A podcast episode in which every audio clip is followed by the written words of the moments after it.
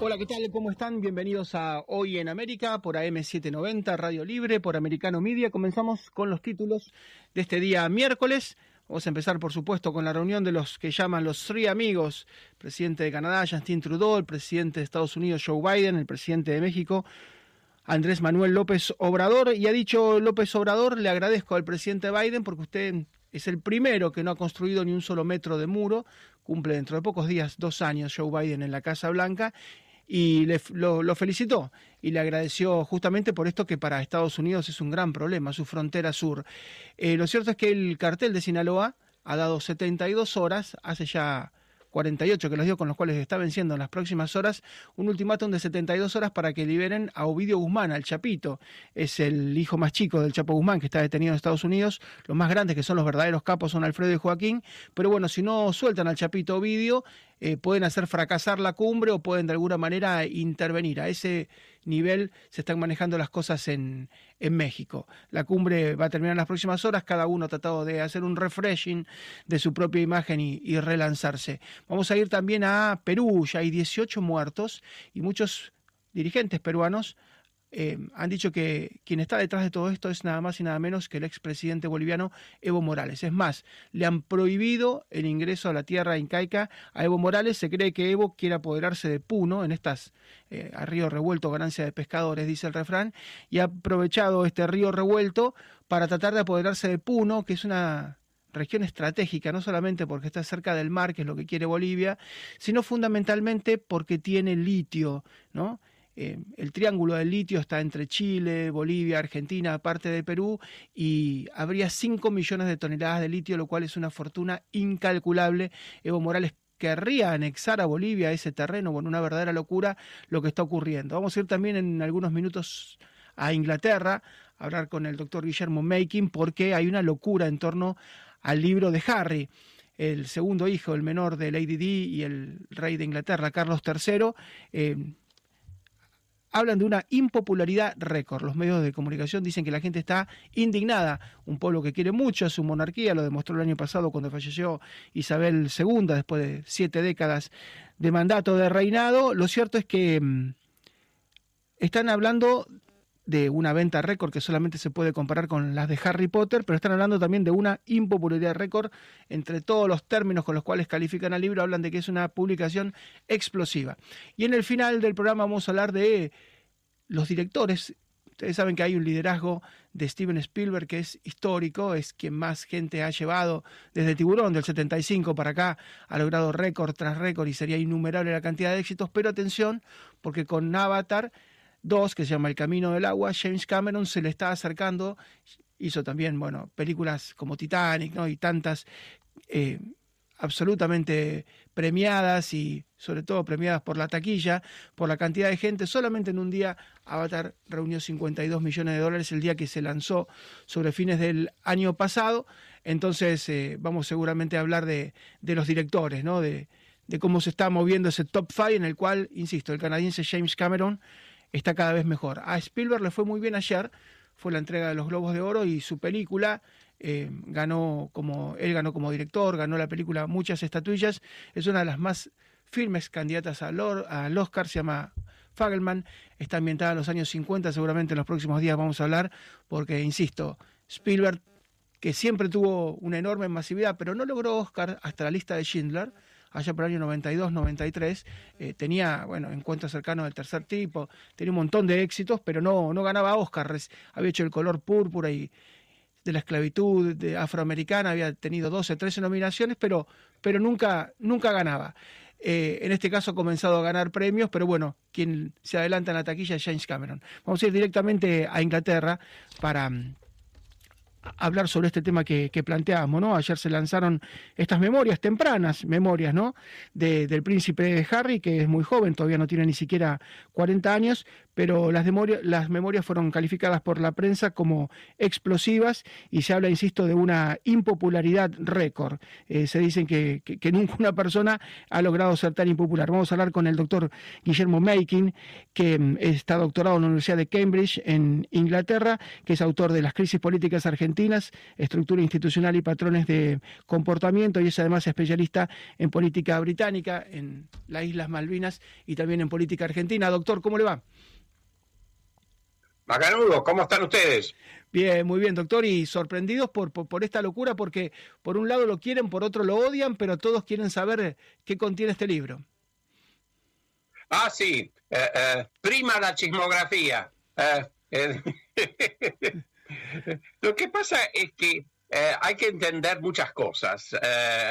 un contexto amplio de política británica, asuntos constitucionales y demás. Y esto eh, tiene un impacto chismográfico y eventualmente probablemente toque la popularidad eh, de, la, de, de, corona. Pero por ahora, como la conducta del nuevo rey em, aparece intachable, eh, inclusive en el libro aparece como esforzándose por proteger y ayudar al príncipe, el impacto constitucional y político es mínimo, al contrario. Eh, como decía usted bien, lo que ha, pasado es que la eh, impopularidad o la falta de popularidad del de el, principito eh, ha crecido enormemente y las demandas para que se lo se, se, lo saque, se le saquen los títulos y demás están eh, digamos, en, trámite y son crecientes. Así que repito que esto no tiene impacto político alguno, porque él no es un heredero cercano al trono, eh, simplemente es una persona eh, que evidentemente ha quedado dolida por la muerte de la, de la madre y probablemente nunca se ha recuperado. de alguna forma se, se ha reconstruido con terapias eh, intensivas y largas y, demuestra ser, eh, haber sido eh, tratado, digamos, por psicoterapeutas porque es típica conducta, es todo yo, yo, yo y los el mundo exterior no existe y todos los demás tienen la culpa. Él no tiene la culpa de nada. Así es, y sabe que Meghan Markle la esposa de Harry, que bueno, es afroamericana, es una actriz norteamericana, aparece todo el tiempo como el punto de la discordia, yo decía en broma como la Yoko Ono parece, ¿no? De la familia, pero eh, hasta, ¿hasta qué punto tiene tanta influencia? Porque es recurrente su mención en el libro. Sí, eh, eh, al punto es fuerte su influencia que la interpretación de toda la prensa británica es que cuando habla él, en realidad habla ella. A, ese punto. decíamos, eh, eh, parece un eh, personaje... Todo el mundo la ve como lo que es.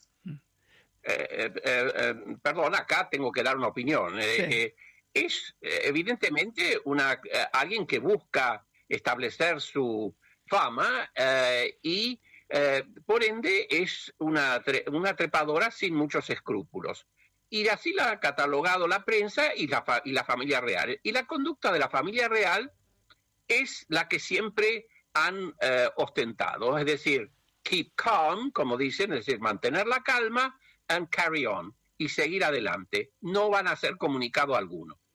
Así es, eh, uno se acuerda de otras épocas, ¿no? Cuando por ejemplo, Reiniero fue a buscar a Grace Kelly, se casó y la labor, eh, la función de Grace Kelly, quien abandonó su carrera de actriz y se dedicó de alguna manera a ser la consorte, fue totalmente distinta, pero los tiempos han cambiado, está bastante lejos de Grace Kelly. Y la dinastía es distinta, ¿no es?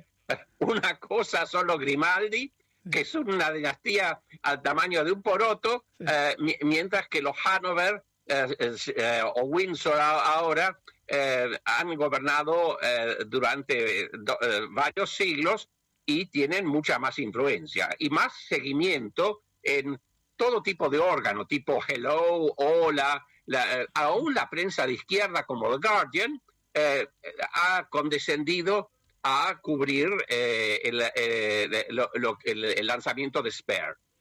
Así es, decíamos, parece Meghan Markle un personaje shakespeariano, ¿no? Uno pensaba en esa Lady Macbeth, que era la que le hablaba al oído a Macbeth y de alguna manera le, picaba los sesos, ¿no? Y le metía ideas. Eh, da la sensación de que eh, Meghan Markle, como usted dice, ¿no? Habla él y tal vez habla, parece que hablara ella.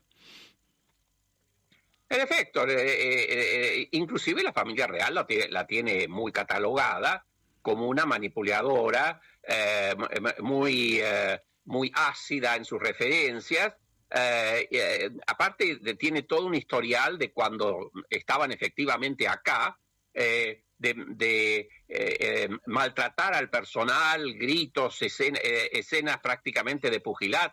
Es decir, es una, una diva de segunda de, de, Hollywood. Doctor, como siempre, un gran abrazo, muchísimas gracias y seguimos en contacto, ¿eh? Muy amable. Gracias a ustedes. Chao. Guillermo Makin, directamente desde Londres, es doctorado en la Universidad de Cambridge de Inglaterra, y esta idea, caen sobre Lady Macbeth para no caer tal vez sobre el propio, que es el inglés, que es el heredero. Bueno, siempre se busca satanizar y en este caso le tocó a Megar.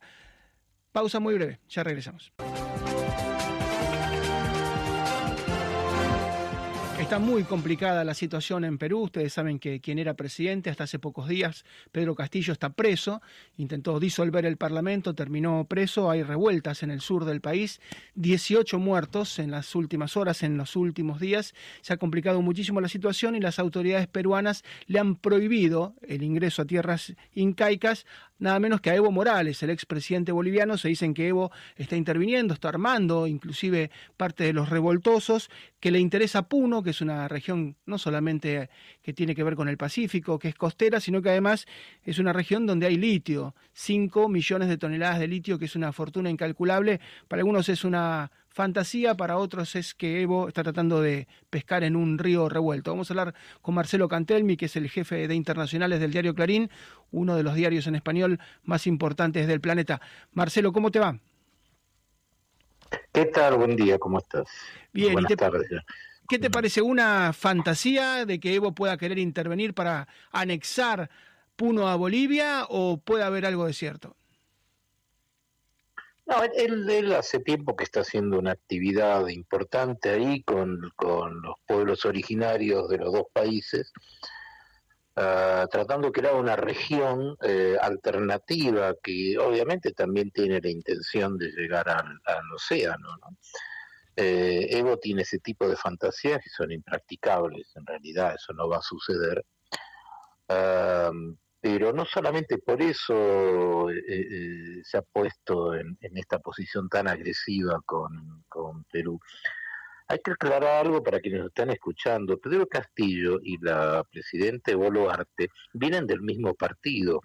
Ambos eh, rompieron con Perú Libre, con esta fuerza comunista medievalista bastante atrasada, es, incluso en sus concepciones culturales, hace bastante tiempo, digamos, los dos rompieron con esa fuerza, pero de ahí vienen los dos. Según Evo Morales, el presidente Pedro Castillo, que hizo un golpe y fue, fue, se logró por lo menos evitar que ese golpe avanzara, es un líder popular, pero no es una líder popular la, la presidente que está ahora a cargo del gobierno.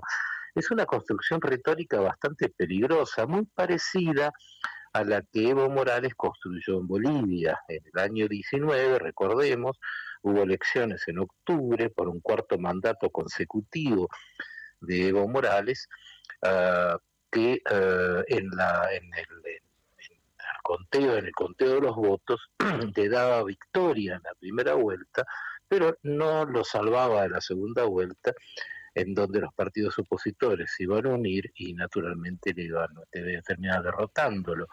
Recordemos, se corta el conteo por una cuestión técnica, entre comillas, y cuando se reanuda muchas horas después, Evo tiene los 10 puntos necesarios para evitar la segunda vuelta. Eso generó una reacción popular muy dura, muy crítica, incluso de las propias bases que habían apoyado a Morales, en un momento además en que Bolivia las cosas no le iban bien económicamente hablando, se estaba agotando la estructura que había generado el actual presidente Arce entonces como ministro de Economía. lo cierto es que hubo una rebelión muy fuerte. La, central obrera boliviana le sugiere a Morales que renuncie. Insisto, el aparato sindical asociado, aliado de Evo Morales, le dice a Evo que renuncie y Evo renuncia. Después también un militar amigo de él le dice lo mismo, le hace la misma sugerencia. Cuando Evo renuncia y se va a México por el pedido que le hacen los sindicalistas de que se vaya por la convulsión que había, cuando se va a México asilado, que después un exilio que sigue en Argentina, ahí aparece la versión del golpe militar, algo bastante extraño, para, para llamarlo golpe militar, porque no hubo militares en la calle, no hubo bando, no hubo civiles detenidos. Las nuevas autoridades, encabezadas por esta dirigente de ultraderecha, Janine Áñez, senadora, asume el poder porque estaba en esa línea. La, persona del más que podía haber asumido el poder no lo hizo, de modo que le tocó a Áñez inevitablemente estar en el poder. Áñez está detenido en este momento por las investigaciones del, entre comillas, golpe. Acaban de detener al gobernador Camacho de Santa Cruz por, entre comillas, el golpe, un golpe que realmente no existió, a no ser que la Central Boliviana sea golpista, cosa que yo dudo mucho. Entonces, esta, esta facilidad que tiene Evo Morales para, para jugar con el, la posverdad y el fake news, está también operando en el caso de Perú y en su fantasía de armar ahí una región alternativa eh, entre, con Puno y con Bolivia, digamos, las dos puntas del lago Titicaca, ah, para generar una, un territorio, entre comillas, independiente, con, con, la intención, obviamente, de la riqueza que tiene y algunas intenciones adicionales. Así es, y si unimos los puntos, Marcelo, estamos hablando de Janine Áñez, que está detenida ya hace más de un año y está en condiciones de salud muy precarias, dicen que se ha autoflagelado. Eh, hablamos de Luis Camacho, que también está preso, y bueno, eh, Santa Cruz está en llamas. Ahora hablamos de esto que está pasando en Puno, y uno ve una radicalización de Evo, no sé si también de Arce, del movimiento al socialismo, que estaba, bueno, bastante separado, bastante dividido, pero hay como una radicalización, como que Bolivia de alguna manera va en ese camino de, de Venezuela, Nicaragua, o, eh, va girando hacia algo bastante oscuro. Arce, lo que hizo fue detenerlo a Camacho para demostrarle a Evo Morales que no, no, no tiene sentido la acusación de Evo Morales contra Arce de que está yendo a la derecha. Para demostrar que no está yendo a la derecha, hizo esta, esta sorprendente eh, medida de arrestar a un gobernador sin respetar los fueros, más allá del conflicto histórico que tienen con, Camacho y Santa Cruz, pero fue una exhibición dentro de la interna, algo bastante horrible, porque este tipo ahora está detenido.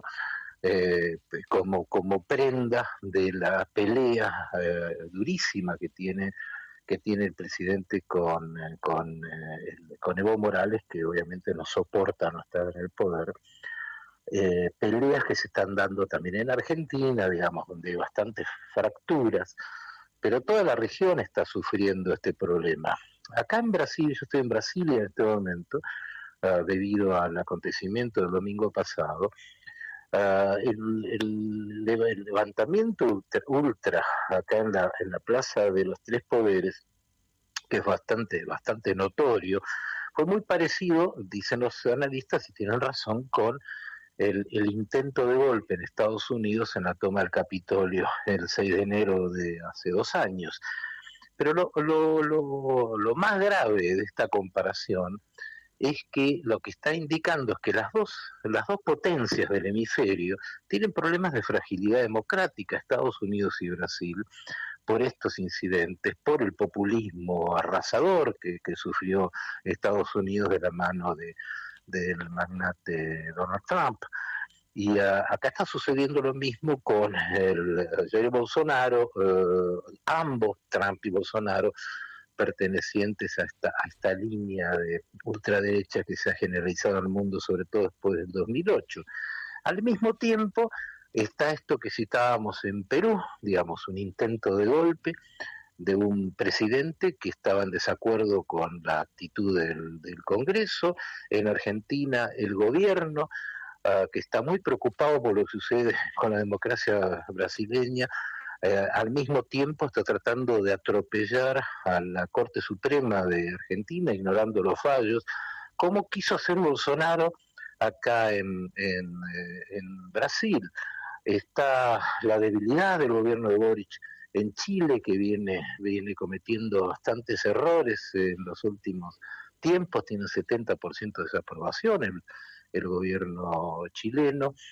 Y, eh, y bueno, y el caso de Brasil, digamos, hay una sensación de que la idea republicana, la institucionalidad del instituto, que en latín quiere decir límite, se está disolviendo en la región, digamos. Es como que cada cual hace cualquier cosa y hasta resuena un poco ah, irónico que en el caso de Brasil, por ejemplo, dictaduras eh, abominables como la de Nicaragua, que, eh, que, el matrimonio gobernante para poder reelegirse detuvo, arrestó a toda la oposición y a los que no pudo arrestar los echó del país.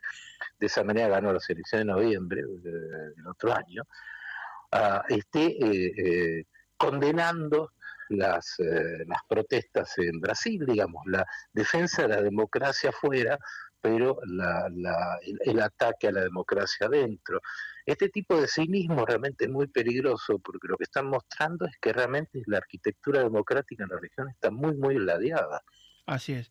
Marcelo, como siempre, un gran abrazo, buena estadía y muchas gracias por, por todos los conceptos. Un gran abrazo a tu disposición a. Gracias, Marcelo Cantelmi, que es el editor jefe de Diario Clarín, responsable de la sección de internacionales.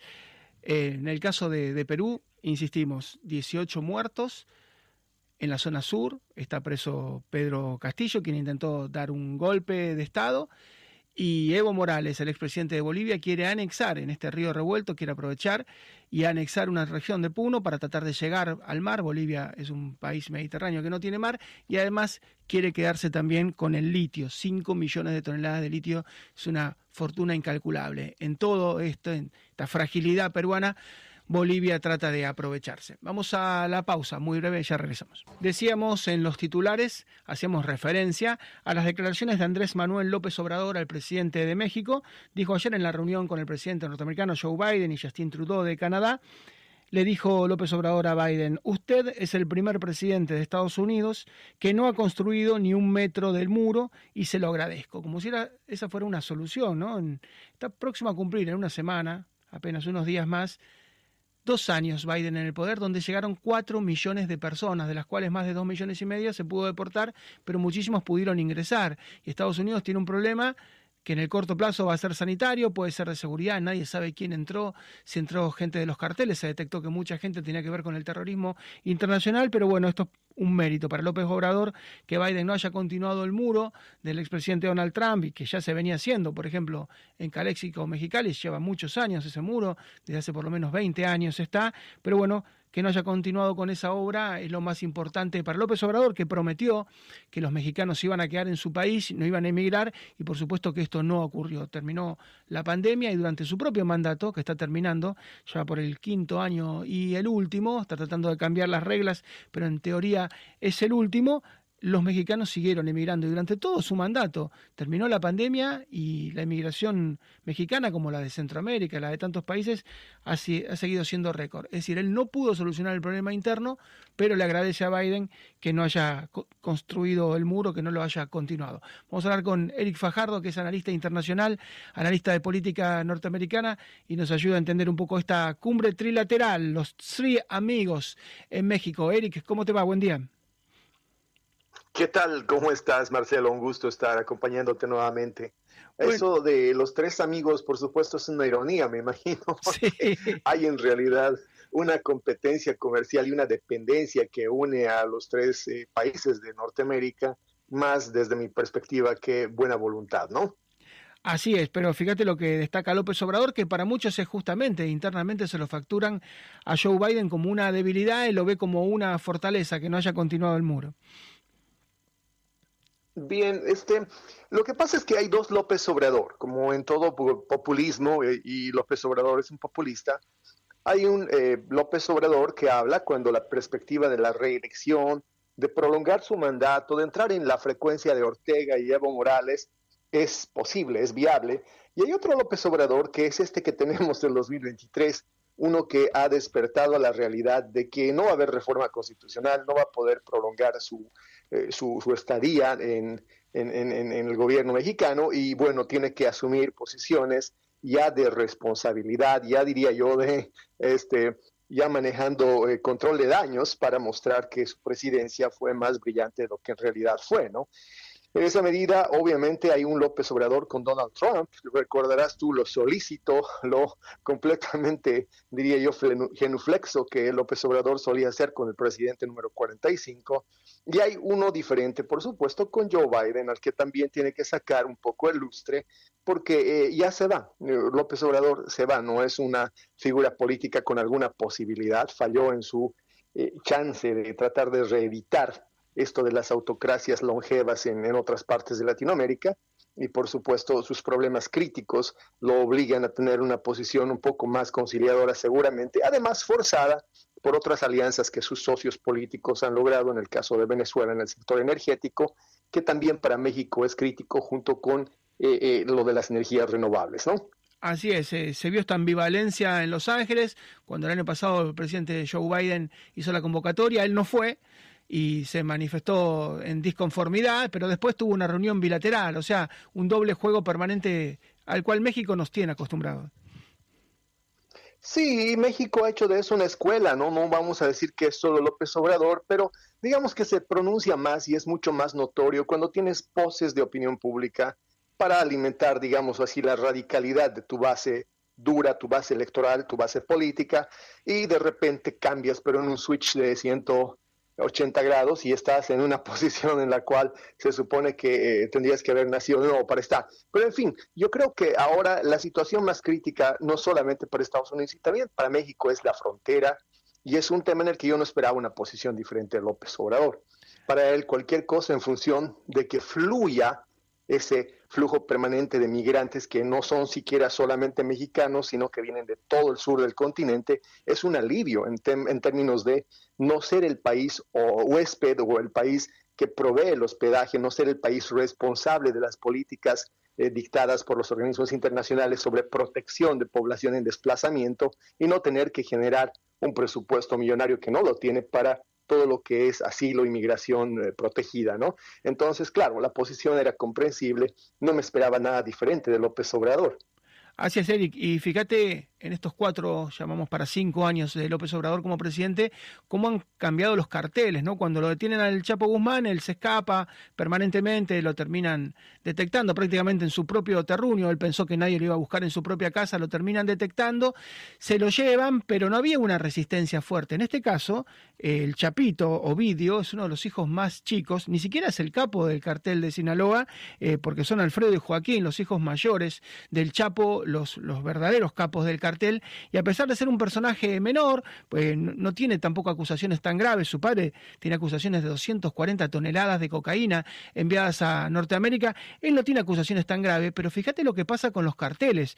Han dado 72 horas un ultimátum que vence mañana para que lo devuelvan o hacen tronar el escarmiento generaron 29 muertos, se resistieron con camionetas eh, blindadas y con ametralladoras, eh, desataron, eh, mataron a 10 efectivos de las Fuerzas Armadas Aztecas, es decir, los cárteles, cuando se vaya López Obrador, no van a ser los mismos, han ganado un terreno tremendo. Bueno, el tema de fondo es que México es un narcoestado hay que, hay que ser autocríticos. Yo vengo de Sudamérica, pero no voy a ocultarte el hecho de que Bolivia es también un narcoestado. En, el marco de la honestidad intelectual, lo que hay que decir es que México tenía que darle un token, un token, un, regalo, un obsequio a Biden de cara a la reunión de Tijuana, pero de ninguna manera puede tener una postura de resistencia sostenible a un mecanismo político, militar, social, que son los cárteles, y que eh, eh, es capaz de enfrentar al Estado mexicano, ¿no? Entonces, ha sido una movida, seguramente parte de lo que tú describes, que es la dinámica de este, los narcoestados, hay una sociedad con los peces grandes y de vez en cuando entregas un pez chico para contentar no solamente a un sector de tu electorado, a la sociedad civil, a la clase media, digámoslo así, sino también para de vez en cuando generar algún tipo de señal ante los poderes eh, multinacionales, multilaterales, de que de repente tú estás en la misma página con ellos, aunque no lo estés, aunque estos estados sean rehenes de un poder económico y que ahora se ha convertido en un poder militar y político también que los condiciona, ¿no?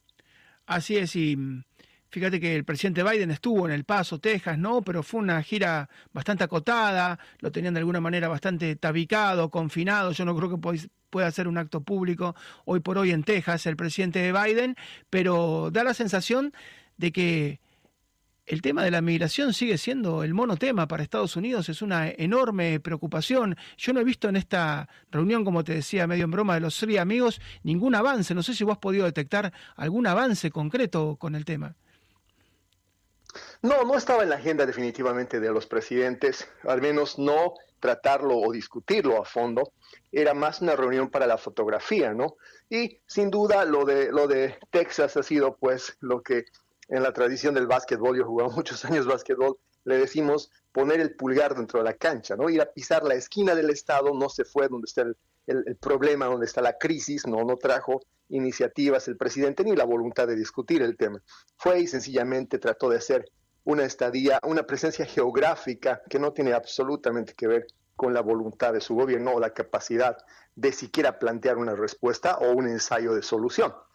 Ahora, ¿qué es un problema estructural? Lo es, porque ya no es un problema de, yo diría, flujo humano o ya no es un problema de desplazamiento humano, no es un problema que deberíamos discutir en el plano humanitario, es un problema de seguridad nacional. Hemos tenido eventos muy lamentables hemos tenido un crecimiento y una especie de ejercicio de no solamente criminalidad, sino también eh, eh, ideologías extremas en territorio americano. Un atentado como el que sufrió Salman Rushdie, por ejemplo, el año pasado, hubiera sido impensable en los Estados Unidos de hace una década, una década y media, quizá un poco más, pero de repente el problema de la frontera nos está generando focos de acciones irregulares, no solo criminales, que por supuesto ya obligan a que los Estados Unidos cambie de briefing, cambie de, folder el problema y que salga del, ámbito de lo humanitario y de la migración y que entre en el ámbito de la seguridad nacional, ¿no?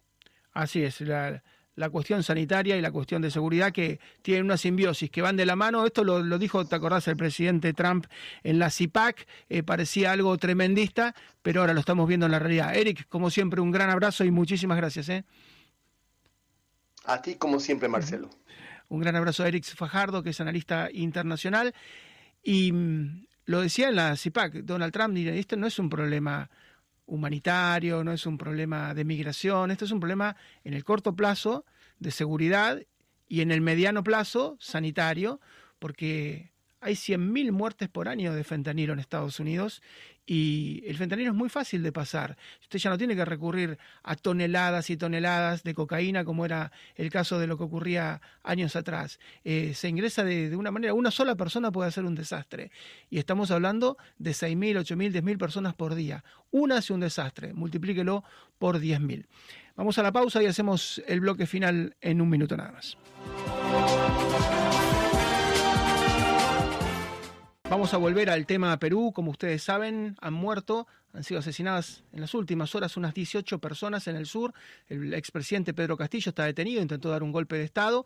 La presidenta tiene dificultades para controlar el sur porque además estaría operando Evo Morales, el expresidente de Bolivia, quien estaría soliviantando y financiando a grupos insurgentes algunos dicen que tiene la fantasía de quedarse con el Puno, con una sección muy rica, porque ahí hay 5 millones de toneladas de litio y además es una región costera. Bolivia, por supuesto, es un estado mediterráneo. Vamos a hablar con Raúl Bazán, que es periodista, colega del portal Infobae. Infobae es el portal más visitado en idioma en español en todo el mundo. Hola Raúl, ¿cómo te va? ¿Qué tal? Buenos días. Eh, un saludo con todos y muchas gracias por la invitación. Y te preguntamos por la situación, eh, ¿está descontrolado el sur o tiene la presidenta en este momento el control de esa región? Bueno, en este momento eh, la verdad es que está completamente descontrolado. Eh, apenas el lunes se produjo en Juliaca una de las jornadas más sangrientas. Hubo 15 personas asesinadas durante las protestas y el día de ayer por la mañana se registró el primer policía, el primer agente policial asesinado, que fue un, un agente que fue encontrado dentro de un patrullero. Le quemaron, le quemaron el patrullero, ¿no? Se lo quemaron. Sí, ahora, aún está por ahora en, en, investigación si es que lo, porque fue una emboscada que le hicieron a unos patrulleros, aún no se sabe si lo, las condiciones de la muerte, ¿no? Lo único que se sabe es que, es que ya fue asesinado y han declarado eh, duelo nacional y eh, la verdad que no hay, no hay síntomas de que la situación mejore, incluso es posible que siga empeorando, ya que el día de ayer el Congreso ratificó al gabinete del Premier Otárola, y, y de quien bajo su mando se realizó esta represión del día lunes y eso no ha hecho más que, caldear eh, a la población. Te pregunto por Evo Morales particularmente porque las autoridades le han prohibido el ingreso.